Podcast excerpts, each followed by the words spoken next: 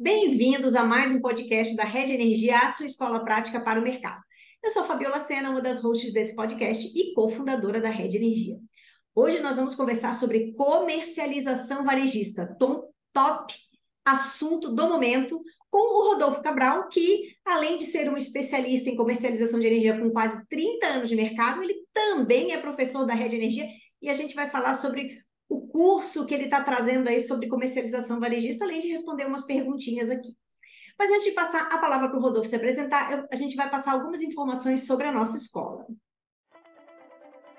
A Rede Energia é a escola de formação contínua para carreiras que precisam compreender tudo sobre mercado e regulação de energia, nos segmentos de geração, comercialização, transmissão e distribuição.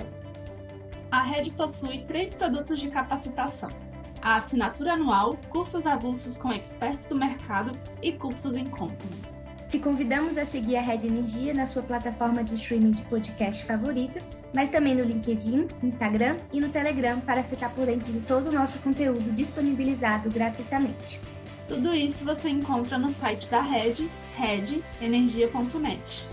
Lembrando que hoje, janeiro de 2024, nossa assinatura anual já está com mais de 270 horas e todos os meses novos conteúdos são incluídos. Depois desse pequeno comercial, Rodolfo, por favor, se apresente e na sequência a gente já começa o nosso bate-papo. Bom dia, boa tarde, Fabíola, todo o pessoal que estiver ouvindo aí. É um prazer estar aqui com vocês na rede falando um pouco sobre é, comercialização varejista e é óbvio sobre o curso que a gente vai ter agora no finalzinho desse mês, comecinho do mês que vem, né? Bom, me apresentando, eu sou Rodolfo Cabral, como você falou, tenho quase 30 anos no setor aqui. Comecei lá com a ANEL no regulatório, passei por grandes empresas, passei pela CCE, ajudando a montar monitoramento de, de agentes, né? E nos últimos cinco anos eu toquei bem à frente de uma comercializadora de energia, né? E atualmente eu sou consultor, professor, inclusive professor da Red, o que me orgulha bastante, é uma parceria muito gostosa, muito boa de ter com vocês, e mentor de carreira também. Então, eu estou atuando nessas áreas atualmente. É, e vamos então conversar um pouquinho, ou bastante, sobre comercialização varejista, que é o assunto do momento. Como é o tá assunto falando. do momento, o assunto o tópico é quente e, Rodolfo, lógico, te agradeço demais a presença, você já é nosso patrimônio da escola, então, assim, já vou começar pedindo para você explicar para os nossos ouvintes, afinal, por que se fala tanto e por que, que as comercializadoras varejistas existem?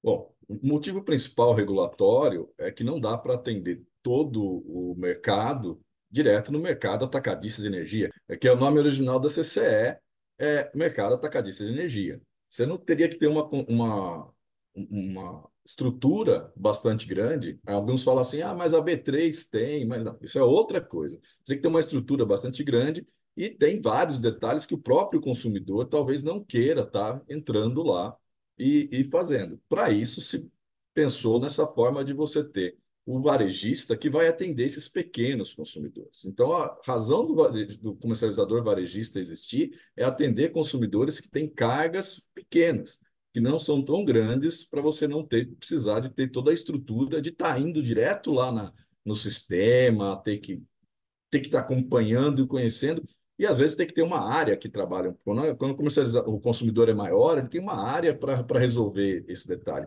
Comprar energia não é igual comprar um parafuso ou algumas outras coisas assim na empresa. Exige muita, muito é, detalhe, detalhe não, exige muito gestão de risco. A palavra certa é essa. Existe muita gestão de risco, senão você pode ter um, um, uma surpresa muito ruim depois com a energia. Tá comprar barato e no final sair caro. Se você comprar menos e o preço subir. E o segundo ponto que esse varejista está tá, tá sendo tão destaque, na verdade, são as condições de mercado. Como a energia está hoje com preço muito baixo, está sendo muito atrativo para o mercado. Se a gente tivesse as mesmas condições regulatórias com preço alto, provavelmente esse mercado estaria zerado, parado. E esse é um ponto que a gente tem que observar sempre. Se o mercado mudar, esse mercado pode parar rapidamente. Muito interessante, Rodolfo, mas acho que assim, é, você tocou no assunto responsabilidades junto à CCE, né, rotinas, é, operacionalização e a comercializadora varejista ela pode ajudar muito esse consumidor a não ter esse tipo de rotina, que é uma rotina um pouco cheia de processinho, cheia de detalhe, né? Então, acho que é uma grande oportunidade aí para quem quer é, resolver esse tipo de problema, né? Uma oportunidade de mercado muito bacana. Aí agora eu já queria te perguntar na sequência. Você falou, beleza, entendemos por que, que a varejista existe. Agora, assim, qual a diferença entre a comercializadora varejista ou agente varejista, né, em relação aos outros tipos de comercializadoras que já eram tradição no mercado? Sim.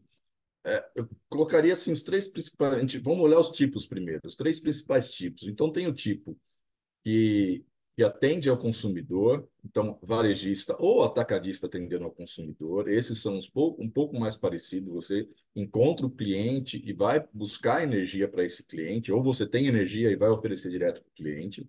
O segundo tipo é a direcional, é, é onde a gestão de risco, onde a projeção de preço, é eu quero comprar agora, esperar o preço subir e vender, e ao contrário, é onde você tem mais riscos e é onde as comercializadoras estavam acostumadas mais a trabalhar.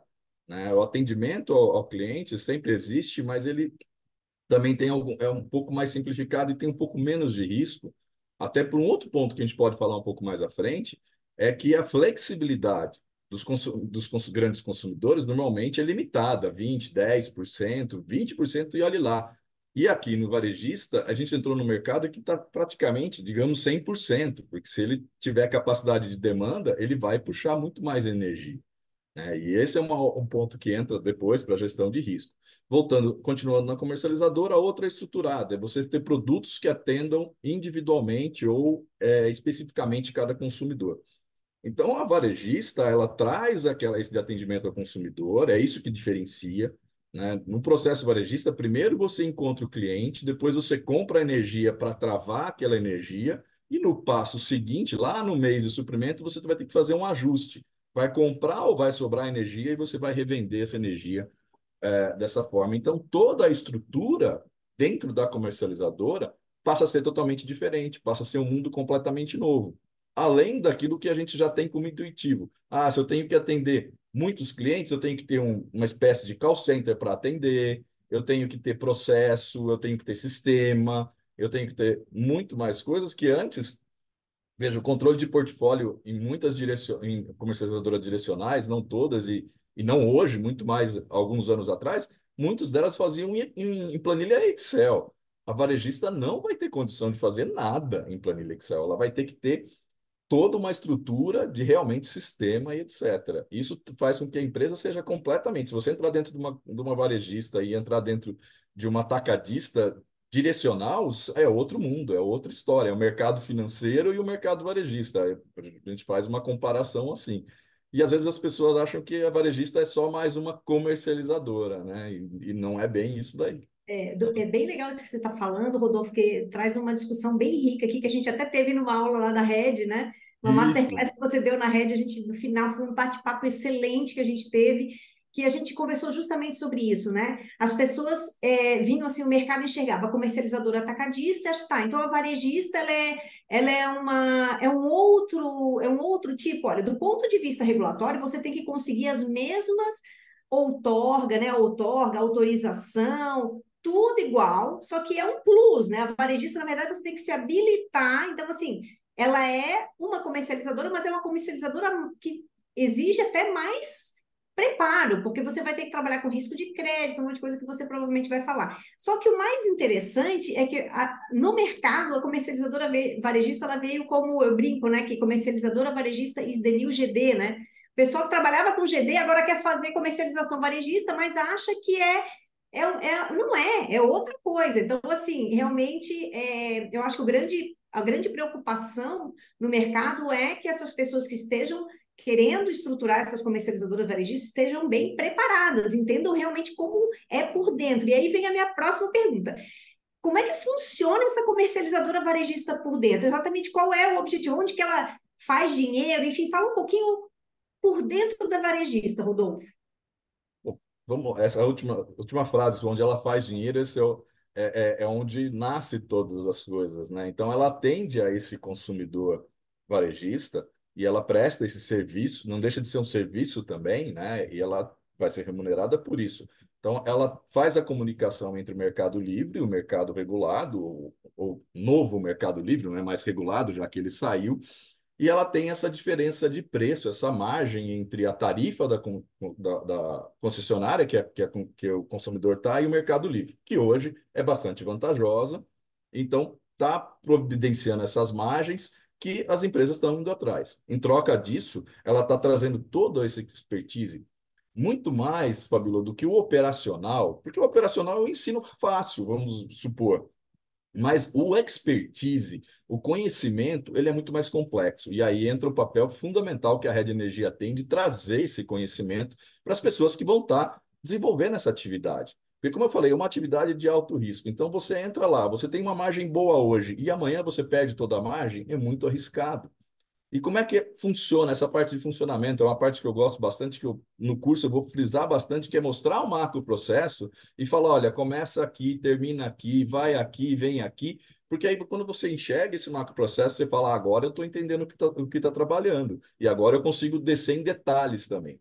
Olhando, tentando fazer uma visão, um macro processo assim rápido, só em descrição, Primeiro, você vai atrás dos clientes. Então, por isso que está essa corrida aí, inclusive muitos indicadores sendo contratados e, e, abrindo até uma quase que uma área nova de trabalho para várias pessoas. Aquele, aquele mercadante que saía de malinha de porta em porta, parece que surgiu de novo. Ele pega o carro e vai de porta em porta da empresa para sair. E olha, não é muito diferente do mercado livre é, de atacadista quando ele abriu. Quando as primeiras comercializadoras abriram, Teve colegas meus que falavam que foram no comercializador, quem estava esperando na sala de espera era o concorrente. Eram três concorrentes para procurando o mesmo, que era o grande comercializador que já está no mercado livre.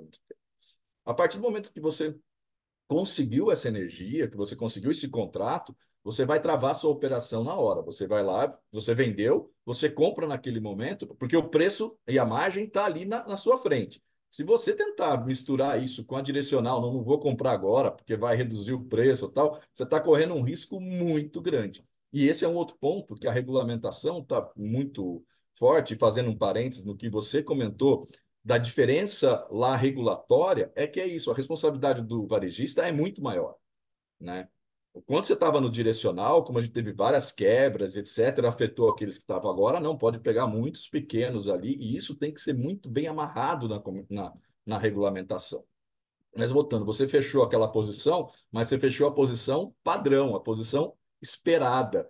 Os desvios você ainda não vai ter para fechar. Você tem que considerar isso dentro do seu portfólio, você tem que fechar os contratos, fazer, fazer a gestão de risco, tanto a gestão de risco de crédito do consumidor te pagar, e a questão de risco de crédito de quem você está comprando energia.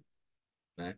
Na comercialização atacadista, o risco de crédito é muito importante, porque às vezes uma empresa pode ser quebrar duas ou três ou várias outras empresas. Aqui talvez não, o consumidor ele é menorzinho, não vai dar esse impacto, mas ali na compra de energia para atender, você vai ter que ter esse, esse, esse olhar aí, então o risco de crédito continua forte. Colocou no portfólio, vai deixar lá, e mês a mês, você vai ter que ir lá e ver esses ajustes, vai ter que pegar a carga do cliente, olhou a carga, a carga deu maior ou menor. Eu conto uma história quando eu estava dentro de uma empresa e tava, eu era responsável, eu tinha acabado, a empresa tinha acabado de, de, de vir de uma outra área, eu acabei de pegar o portfólio, estava descobrindo o portfólio, como é que funcionava, e naquela época a gente ainda tinha muito cliente com, é, com flexibilidade nos contratos. E eu cheguei um dia de manhã e falei, pessoal, é, precisamos comprar 5 megas. O valor era outro, mas vale o exemplo. Comprar 5 megas. No meio da, da manhã, começou a chegar as medições de flexibilidade. Algumas não era nem medição, era o, o cliente me falava quanto ele queria. E quando ele falava quanto ele queria, eu, eu calculava pelo que era melhor para ele. E ele me mandava o que era melhor, o que era pior para ele. Então eu cheguei no meio da tarde e falei, pessoal, para tudo que nós não vamos ter que comprar cinco, nós temos que vender 10. O pessoal queria me matar. Porque falou, mas você tinha que comprar cinco, você quer vender dez? Eu falei, cara, não, não, não teve jeito, chegou tudo diferente. Aí eu tive que reunir o pessoal, outro pessoal de empresa para fazer a projeção de carga muito mais apurada, cliente a cliente. Eu tive que chamar o pessoal que atendia aqueles clientes, e aí ele falou: ah, realmente, esse cliente aqui, mês que vem, vai ter uma manutenção programada, ele vai parar. Se eu não soubesse daquilo, dá um perigo muito grande. Tá, um cliente fazia muita diferença. Agora, você tem vários clientes, não faz tanta diferença, mas você precisa fazer essa medição, essa projeção de carga muito bem. Imagina uma situação, o preço, nós estamos em 26, você fechou um monte de contrato, está achando que vai ganhar um monte de dinheiro, e o preço faz igual ao final de 21 e vai lá para o teto. Você está atendendo o cliente com desconto com aquele preço que já está fechado. E naquele mês, aquela, aquela região lá, vamos por Franca, que tem os, os, o pessoal de sapato lá, explode e começa a consumir para caramba. Ele vai poder consumir, ele tem essa flexibilidade, ele começa a consumir o dobro de energia. E você está vendendo o dobro agora, só que você tem que ir no mercado comprar essa energia no preço teto. Se você não olhar e não tiver com isso no seu radar, e não tiver comprado essa energia antes, ou não tiver feito esse colchão, você pode perder tudo que você ganhou nesse período. E é uma coisa que, sinceramente, eu ainda não estou vendo ninguém falar ou ninguém se preocupar com isso, tá? Beleza, é um mercado bom, é um mercado que tem bastante aí para crescer, mas se a, a, energia mudar, e a gente sabe que muda no nosso sistema hidrotérmico, com tudo isso, mesmo com as renováveis entrando, né? É, veja aí, vide aí os dias de calor, que o preço do, já deu um susto, né? e pode acontecer você pode estar perdendo tudo que você está ganhando hoje. Então, é um ponto muito forte. Então, essa estrutura de funcionamento, ela é totalmente diferente, ela tem uma importância dessa gestão de risco aí, de projeção muito grande, e ela só vai começar a aparecer, nós começamos agora, então só vai começar a aparecer mais para frente com a mudança de cenários de preço.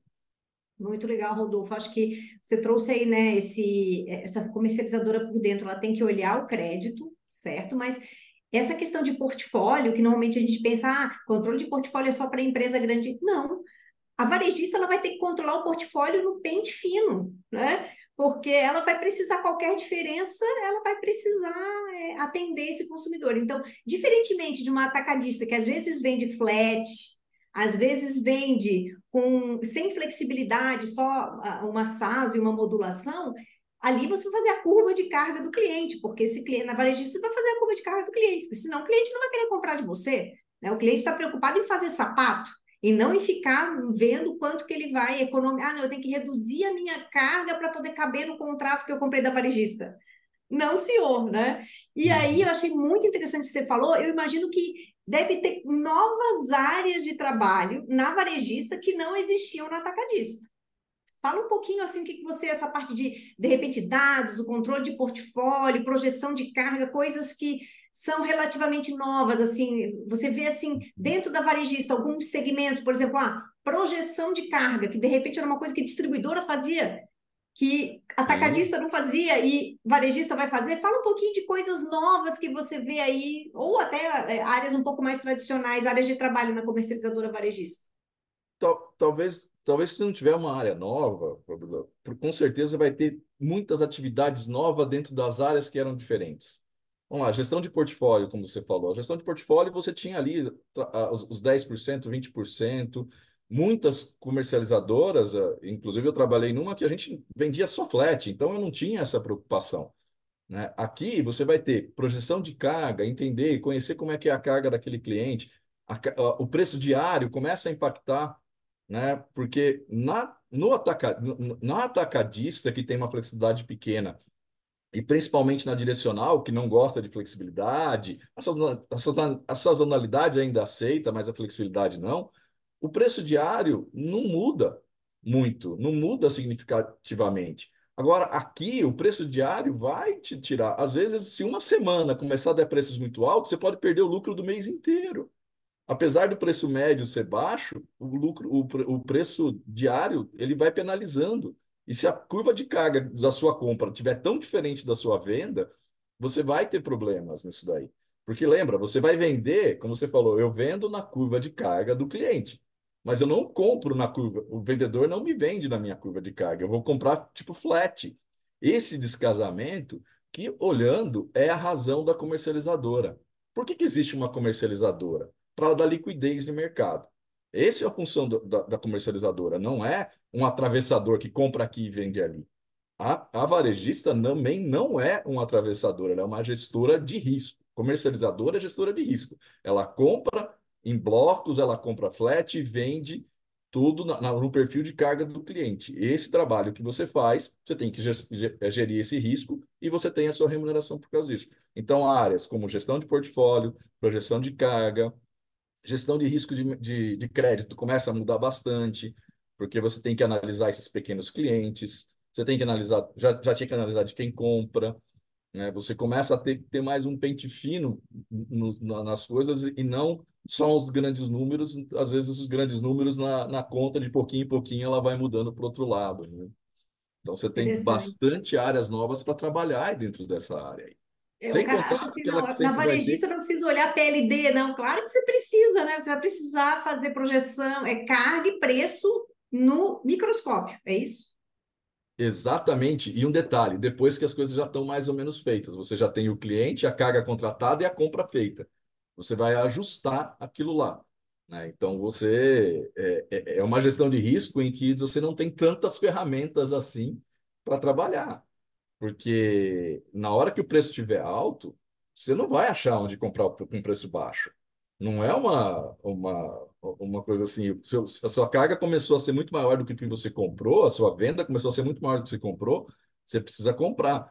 A gente sabe da história do setor, vim de 2000, janeiro de 2008. Né?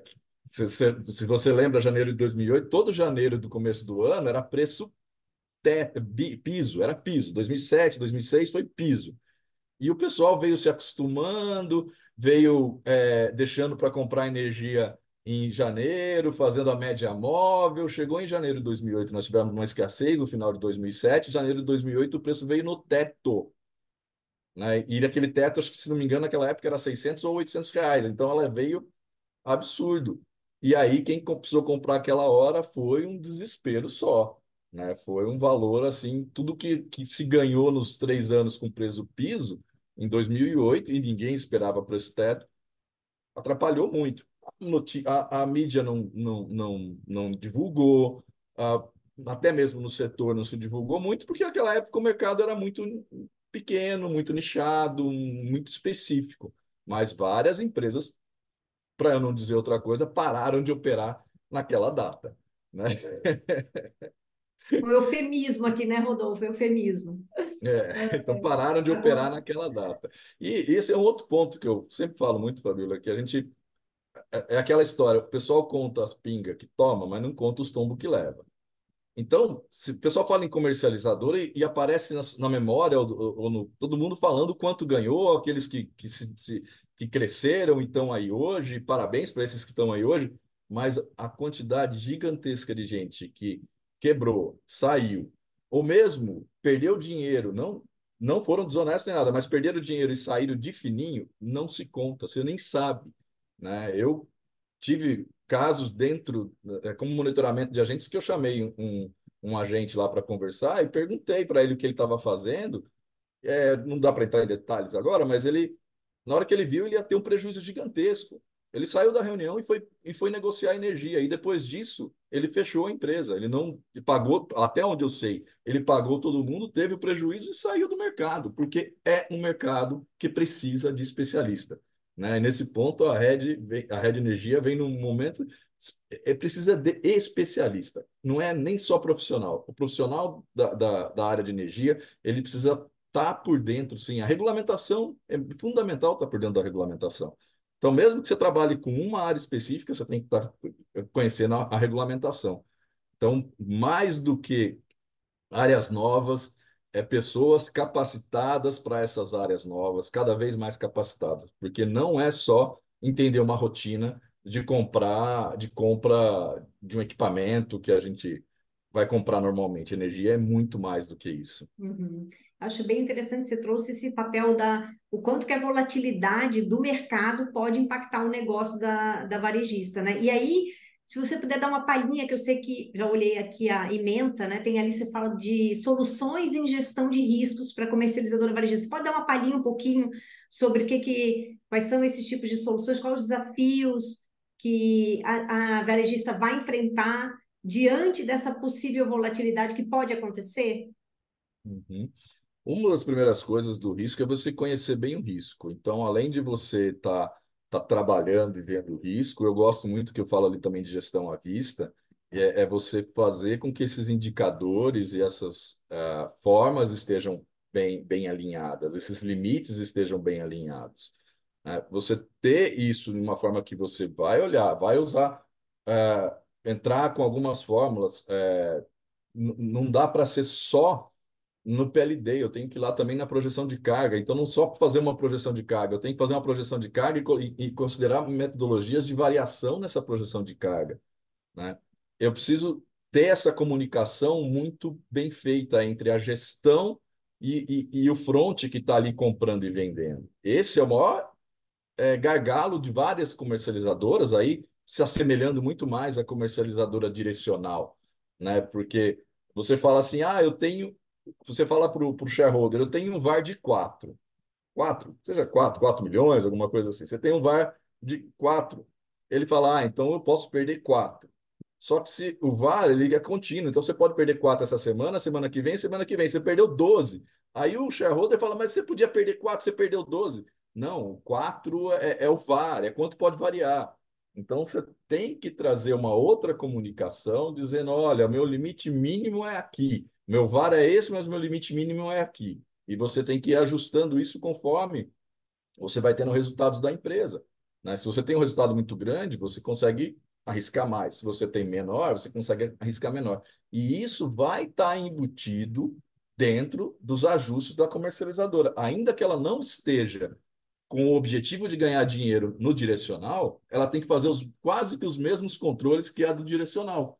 Porque se ela não fizer, ela pode correr o risco de, de perder muito dinheiro. Pode até ganhar na sorte, mas não dá para contar com a sorte num negócio desse tamanho.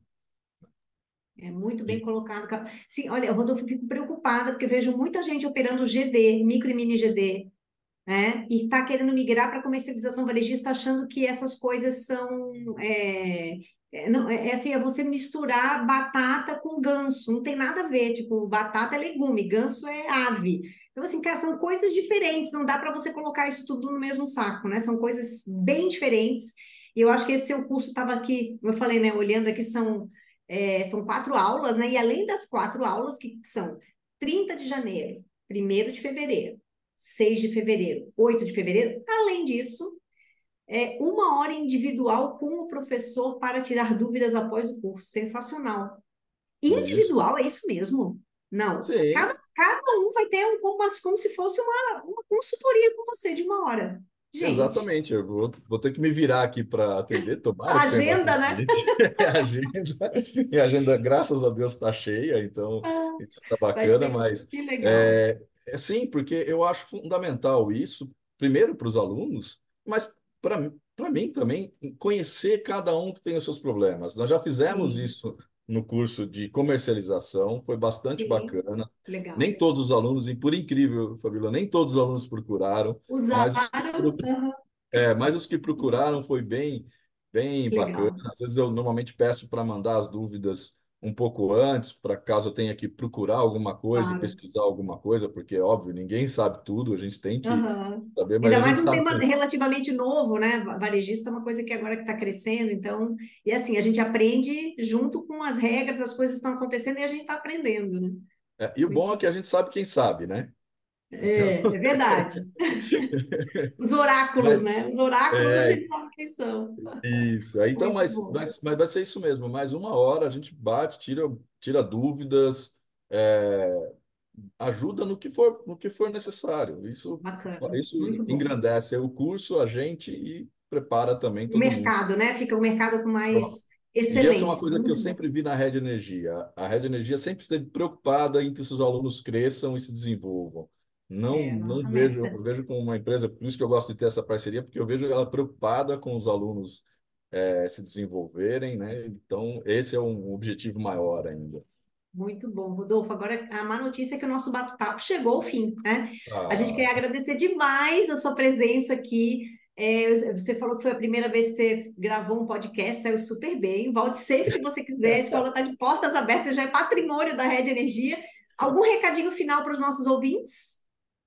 É, o recado é vocês entrarem lá, fazerem a inscrição e estarem com a gente nesses dias que, que a Fabiola comentou do curso, né? O curso é online, é, então dá para assistir. À noite, né? À noite. É. Tranquilamente à noite. Vai, eu tô. O material está quase pronto, eu estou tratando Legal. com bastante carinho, com bastante coisa, para tentar ser o mais claro e o mais completo possível. Né? Perfeito. É, gosto, eu, eu, eu costumo dizer que eu gosto de ensinar o básico para entender o complexo.